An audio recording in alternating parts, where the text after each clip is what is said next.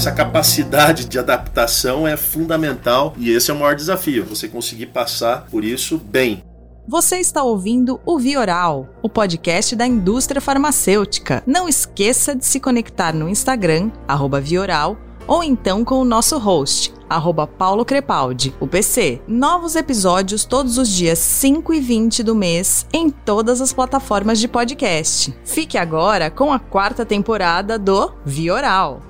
Olá, ouvintes do Vioral, sejam bem-vindos. Esse é mais um episódio que eu trouxe outra mente brilhante da indústria da saúde. Eu tô aqui com o Carlos Grazelac. Carlos, seja bem-vindo. E a primeira pergunta já logo do bem-vindo. Grazelac, falei certo? É, Grazelac, pode ser. seja bem-vindo aí, Carlos, ao podcast. Uma honra tê-lo aqui hoje. Carlos, é natural de São Paulo. Da onde você é? Da onde vem esse sobrenome? Então, vamos lá. Quem, quem sou eu, né? Eu sou uma pessoa simples, de hábitos simples, extremamente dedicado profissionalmente apaixonado pelo que eu faço. Eu nasci não em São Paulo, eu nasci no norte do Paraná, na cidade de Rolândia. Eu brinco dizendo que distritos como Londrina e Maringá gravitam ao redor de uh, Rolândia. Tenho 53 anos, sou pai do Eduardo Grezelac, que tem 17 anos. Ele nasceu no Rio de Janeiro. Numa das minhas passagens pelo Rio, e enfim, passei por outras cidades e até outro país, que foi no caso a Argentina. Pai da Bárbara, essa sim nasceu em São Paulo. Sou marido da Elizabeth Grezelac, gaúcha, né, com quem eu já estou há 29 19 anos. Conheci ela no Rio Grande do Sul porque lá foi para onde eu fui quando eu tive 17 anos, para cursar engenharia química na Universidade Federal. Eu sou engenheiro químico e tecnólogo em couro. É, me formei em 91. É, cheguei a trabalhar um tempo na parte de produção, indústria de polipropileno, transformação de polipropileno, numa empresa beneficiadora de couro, mas era uma década perdida. Eu, como engenheiro químico, tinha pretensão de trabalhar no polo petroquímico. Na verdade, só estavam diminuindo engenheiros no polo. E, bom, sem entrar muito em detalhes, foi em 94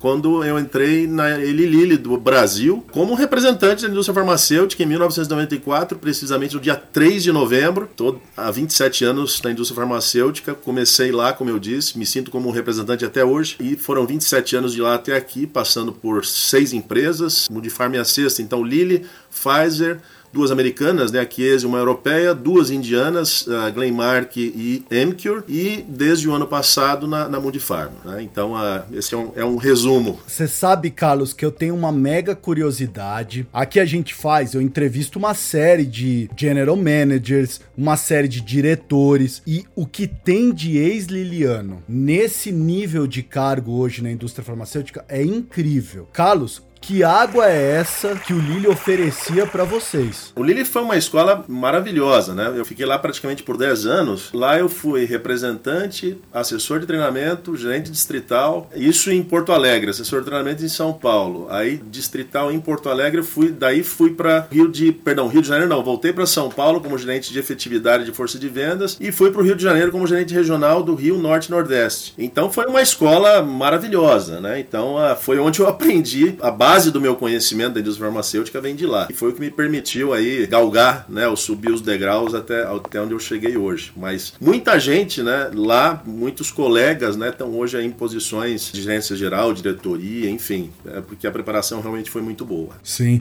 Agora, Carlos, para quem não conhece a Mundifarma, conta um pouquinho quem é a Mundifarma, qual que é a base de atuação dela, portfólio, dá um resumo pra gente, por favor. A Mundifarma é importante eu só dar um contexto global, né, porque até pouquinho antes antes de eu entrar, eu entrei em agosto do ano passado, é, mas em junho do mesmo ano, em plena época de crise do Covid, quando estava começando ainda, a empresa passou por um processo de transformação. Então, a Mundifarma Brasil hoje, ela tem, diferente do que vinha acontecendo antes, independente de quem trabalhava antes, né? enfim, havia uma orientação, a orientação mudou. A orientação agora é crescer de forma saudável e sempre olhando lá a linha de baixo. Né? Você pode ter vendas muito boas, mas tem que cuidar das suas despesas para crescer de forma saudável e ter um horizonte limpo. É isso que a Mundifarma Brasil hoje tem como horizonte e o processo está sendo muito bom. Né? A gente já tem resultados excelentes e muito promissores agora para o fim de 2021. O portfólio, basicamente, foco nosso é na área de dor e área de suporte, que nós temos um produto que para prevenir o paciente de ter náuseas e vômitos vindas do processo da quimioterapia, pacientes com câncer. E dor, são produtos altamente controlados, enfim, para o tratamento da da dor, seja dor para pacientes que, que sofrem de câncer, dor crônica e dor aguda. Então esse é o nosso foco e nós temos uma linha de, de oftalmo também para glaucoma, mas como eu falei, o foco maior é dor e terapia de suporte. Sei. Você falou da questão da entrevista aí, Carlos, fiquei curioso aqui. Quando eu entrevistei o Cristiano da Biogen, ele tinha acabado de assumir também como GM aqui no Brasil. E eu perguntei para ele, falei assim, acho que todo mundo tem curiosidade para saber assim, cara, como que é uma entrevista de emprego para assumir a posição mais alta do seu país? O cara tem interesse em saber, porque assim, para você chegar nessa posição, o teu background provavelmente a pessoa conhece, né? É, obviamente tive que fazer várias entrevistas, como eu falei, culminando com a entrevista com o próprio Mark Prince. RH local, RH do exterior, enfim, você tem que mostrar que tem um conhecimento geral muito bom, uma experiência pregressa muito boa, especialmente dentro daquilo que a empresa está vislumbrando, ou seja, alguém que vai conduzir o negócio localmente da forma como pretende conduzir globalmente, ou seja, visando o crescimento saudável, racionalização, otimização de recursos, é, acho que esse é um termo melhor, e deu um match. Claro que na hora da entrevista, não precisa dizer que foi tudo por vídeo, tem que ter uma certa empatia. Né? E isso ocorreu. Então deu muito certo e foi bem no momento da pandemia, inclusive, que eu fui contratado em agosto do ano passado. E a Mundifarma é uma empresa de origem de onde? Porque você falou que passou por Indiana, passou por Americana. A Mundifarma, qual é a origem dela? Então, é interessante, porque eu passei por duas norte-americanas, Pfizer e, e Lilly, uma europeia, que é, é italiana, a Chiesi, aí veio Glenmark e Emcure, duas indianas, todas empresas com portfólios distintos, exceto talvez Lilly e Pfizer, que tinha muito em comum, na época a gente tinha muitos produtos concorrentes. A Mundifarma é uma empresa hoje que ela tem uma estrutura em matriz, então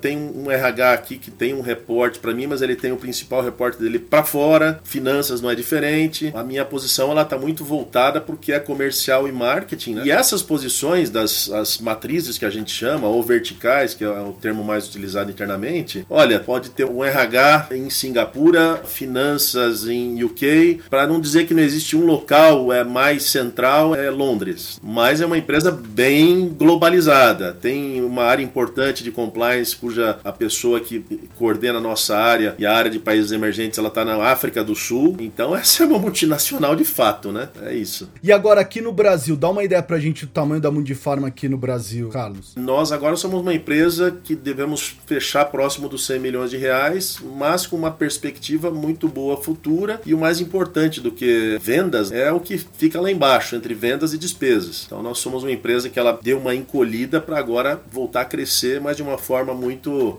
racional, inteligente e saudável. Acho que o saudável, esse é, é o termo mais importante, saudável financeiramente. E você, Carlos, entrou num momento, você falou, foi contratado na pandemia, ou seja, assumiu uma posição na pandemia, não deve ter conseguido conhecer todas as pessoas do escritório, porque tá nesse meio da pandemia. Você diria que esse é o teu maior desafio de carreira até hoje, por causa dessa situação de pandemia? Não, o maior desafio, na verdade, se eu for pensar aqui na palavra principal, é mudança. Mudança de posições, então de rep para GD, de GD para efetividade, de efetividade para regional. Porque, por exemplo, é o que eu costumo dizer, pensando no, no primeiro passo, um excelente representante de vendas não necessariamente vai ser um grande gerente distrital. Então são habilidades diferentes. Para cada posição você tem uma habilidade diferente que você tem que desenvolver. Se você não tem, você tem que desenvolver. Mudança nesse aspecto e mudança também de empresas, que significa de empresa, de cultura, de modus operandi. Então eu saí de duas americanas, que embora fossem duas norte-americanas, Lilly e Pfizer são empresas muito diferentes, com orientações diferentes, Chiesi totalmente diferente, e aí fui para duas indianas que também não eram semelhantes. Então a norte-americana, europeia, asiática,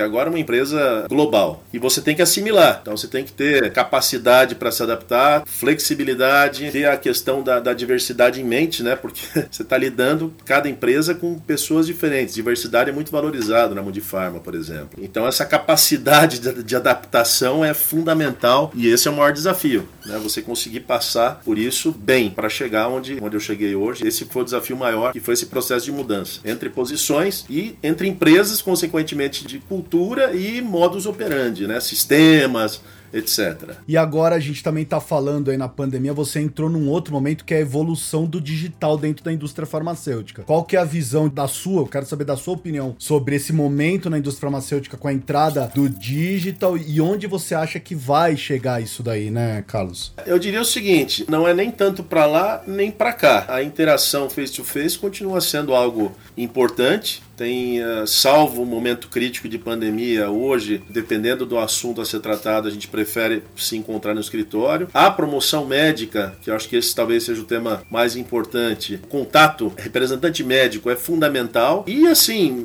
o contato virtual vai depender da abertura do próprio médico. Então, nós, a exemplo de outras companhias, vamos buscar um sistema, tem aí algo de híbrido, né? Onde parte dos contatos possa ser virtual. Então, eu penso que aí tem economia de recursos ou maximização de recursos, questão da objetividade, né? Nesses contatos você tem que ser muito objetivo. Enfim, algo que veio para ficar, mas não como muitos apregoavam antes, né? Tipo, tudo agora vai ser assim. Não tô de acordo com isso e não acho que esse é o, é o que vai acontecer. Você falou da promoção médica, Carlos. Qual que é o teu plano, tua visão da promoção médica, porque a gente tem visto vários movimentos na indústria farmacêutica. Então, vai diminuir o número de representantes das empresas exatamente por essa questão de híbrido. Vai ser mais contato físico, vai ser menos contato físico. O que, que você está esperando da tua força de vendas? Bom, os médicos dos grandes centros que estão acostumados a receber as visitas face to face, o, o representante dentro do consultório, eu acho que elas devem mais ou menos seguir esse curso, mesmo quando as coisas estiverem mais mais normais, né? Digamos, hoje já, já evoluiu bastante. Talvez exceto na oncologia, as clínicas de oncologia, alguns hospitais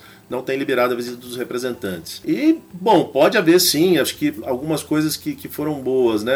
Passamos a ter webinars, né? Então, eventos médicos virtuais. Com isso, você não tem o deslocamento e a produtividade do evento continua sendo muito boa. Então, uma palestra de um médico para um grupo de médicos. Então, isso eu penso que é muito bom. Sim, é porque eu imagino, né, no teu negócio que vocês lidam com doenças de risco, então, por exemplo, oncologia, eu acho que as instituições terão planos de recebimento de visita ou agendamento, ou talvez alguns prefiram não ter nesse momento. Vai ser um pouco complicado essa adaptação e aí, Carlos, o que eu tenho sempre perguntado para todos os gestores que eu converso é: há uma redução do custo, porque o evento digital, esses webinars, o custo é muito menor do que você tinha antes de um evento físico, porque você trazia convidado, você gastava com uma série de coisas, coffee break. O que fazer? Esse budget se perdeu, ou seja, é uma redução para a empresa de custo ou não? Vamos alocar esse dinheiro em outra coisa. O que, que seria isso? Não, no ano passado, com certeza foi. Foi uma economia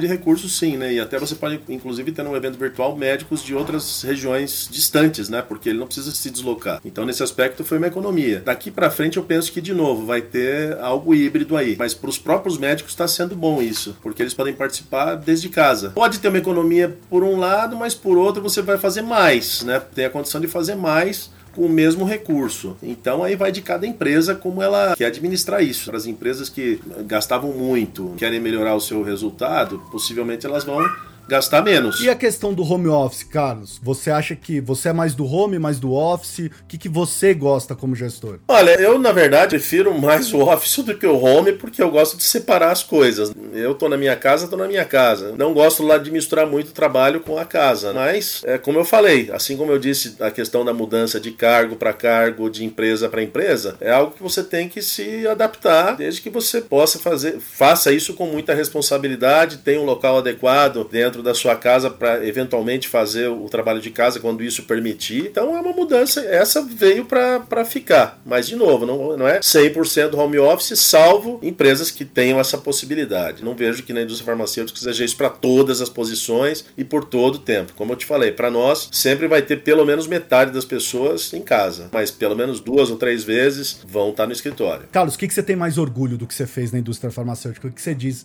Aqui eu me senti realizado. Eu me sinto realizado principalmente por duas situações. Uma é pelo legado que eu deixo, principalmente por conta das, das pessoas que passaram por mim, né? Seja pelo que eu aprendi com os meus chefes, seja porque eu pude contribuir com os meus pares, contribuíram comigo e para as pessoas que eu ajudei a se formarem, né? Que hoje, estagiários que estavam comigo na época que eu era gerente de efetividade no Lille, estão como gerentes. Tem eh, gente que está como diretor e por aí vai. Esse é o legado né, que a gente deixa, é o mais bacana, é o que, que fica para mim. E fazer parte parte da, da indústria farmacêutica, porque como você falou logo no início, eu me considero, sem dúvida, como um profissional da saúde. E você sabendo que está trabalhando com soluções que vão melhorar a vida dos pacientes, nosso lema, por exemplo, né, na, na, na Mundifarma, onde o cuidado, a colaboração vão fazer a diferença naquilo que importa mais. O que, que importa mais? É o bem-estar dos pacientes, é a satisfação do médico em ter uma solução que é adequada para melhorar a vida do paciente ou para curar o paciente, enfim, e também dos nossos colaboradores, né? Então você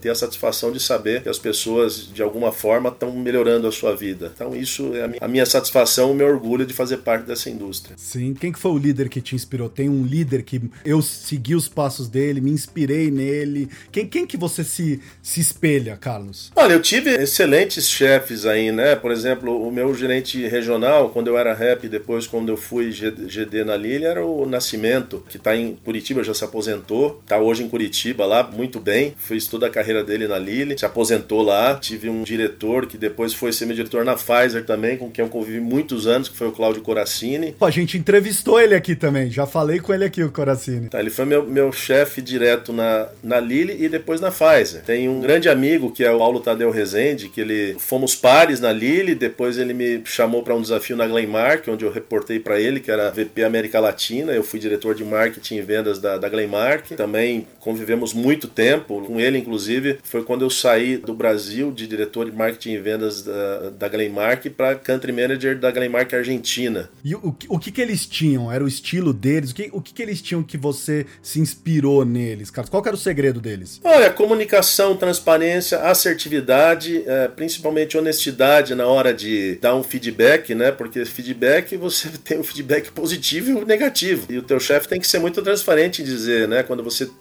tá reconheceu que você faz bem e também te dizer quando não está bem. Então, eu penso que é isso: honestidade, transparência, comunicação, te deixar seguro quando você está fazendo, está indo pelo caminho correto, ele te sinalizar, ó, é por aí. Ou quando está pro caminho errado, também ser honesto e transparente e dizer, olha, não segue por aí, porque você está indo pro caminho errado. São pessoas também que têm um poder de análise muito bom, tomar decisões, você tem um lado emocional, mas no fim das contas o lado racional é, é fundamental. Então, nesse sentido, foi, foi que eles me ajudaram muito. O que, que o Carlos, como gestor, exige hoje dos seus executivos? Você vai contratar alguém? Que habilidade que você está buscando nessas pessoas, Carlos? Olha, tem que ser as pessoas responsáveis que trabalhem como donos do negócio, né? especialmente na posição que eu estou hoje. Eu não tenho como dedicar tanto tempo para treinamento, para orientação. Então a pessoa já tem que ter um perfil de, de dono do negócio. Integridade, eu acho que é desnecessário falar. Isso não, não se aprende. Honestidade para dizer sim e para dizer não. Então, muitas situações, eu digo que na minha carreira profissional, é, os nãos que eu disse foram mais importantes que os sims. Então, você admitir que tem uma certa limitação ou que precise de mais tempo para entregar uma determinada tarefa, relatório, ou enfim, o que seja, você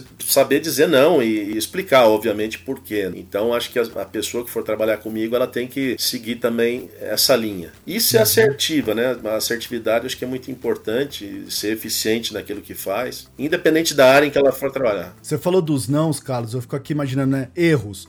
Você foi uma pessoa que sempre é, assumiu riscos e por isso errou muito? Ou você não é de aceitar muitos erros? Qual, qual que é o teu estilo? O risco, para mim, é, o ponto é o seguinte: o risco tem que ser calculado a consequência que ele vai trazer caso você tome uma determinada decisão e algo não dê certo lá para frente. Quando a, a consequência, uma consequência grave, especialmente pelo lado financeiro, você tem que ter muita certeza de que a decisão vai tomar, ela está alinhada com todos os envolvidos. Mas tomar riscos a gente tem que tomar, né? isso é fundamental. Eu tomo risco na vida pessoal, inclusive. Enfim, fui também adquirindo coisas e formando meu patrimônio por, por correr riscos mas risco calculado. Agora, quando a consequência não é uma consequência grave e alguém te propõe algo, mesmo que você pense assim, acho que isso não vai dar certo, confia, porque precisa ter a pessoa liberdade para assumir riscos, para ela poder, eh, mesmo que ela errar, entender ela mesma lá que, enfim, não deveria ter seguido o caminho, etc. Mas aí você está falando de uma consequência que não é tão grave. E Carlos, eu sempre gosto de saber quando eu converso com general managers, CEOs das empresas é plano de aposentadoria. É algo que você já tem estruturado, pensa, não pensa, quer continuar seguindo por muito tempo. Como é que você imagina isso na tua vida? Eu vou completar 53 anos nesse ano. Tenho ainda muito para contribuir. Então eu não pretendo parar tão cedo, a menos que lá adiante pode acontecer de não haver interesse de alguma outra empresa, se a própria Mundifarma, por alguma razão, né, eu sair dela e alguma outra empresa não, não me contratar pelo serviço que eu posso, por tudo que eu posso oferecer, talvez eu, eu vá pelo caminho de um, de um negócio próprio, na mesma área ou numa outra área, mas enfim, eu não estou pensando hoje nisso, não. Tenho tenho muito para fazer ainda e sou um apaixonado pelo que eu faço. E você não tem um plano também, Carlos, do tipo, olha, eu imagino que com X anos eu não queira mais estar tanto como executivo, prefiro estar como consultor, ou durante X anos eu vou construir um patrimônio através de investimentos para poder viajar, curtir minha família. Eu sempre fico curioso para saber se as pessoas têm isso. Elas planejam uma idade em diante, ela vai falar assim: para mim chega, basta ou não. Teu sonho é enquanto eu puder, eu quero estar tá trabalhando na indústria farmacêutica. Então, eu acho que após os 60 anos, né, talvez aí sim possa pensar em diminuir o ritmo, né, ou não trabalhando por uma empresa como eu trabalho hoje, ou talvez por esse caminho que você falou de uma consultoria ou um próprio negócio que possa ser criado nessa ou numa outra área. Mas aí seria depois de 60 anos, até lá tem muito tempo ainda. O importante é manter a saúde, né? Você tendo saúde e sabendo que o que você está fazendo não está sendo danoso ou prejudicial à tua saúde, ok, siga e siga bem, né? O que não pode é sacrificar saúde, sacrificar família, enfim. Eu acho que aí não é um caminho legal. Carlos, o, eu trago para o Vioral um quadro que eu tirei do New York Times, que ele fez perguntas para celebridades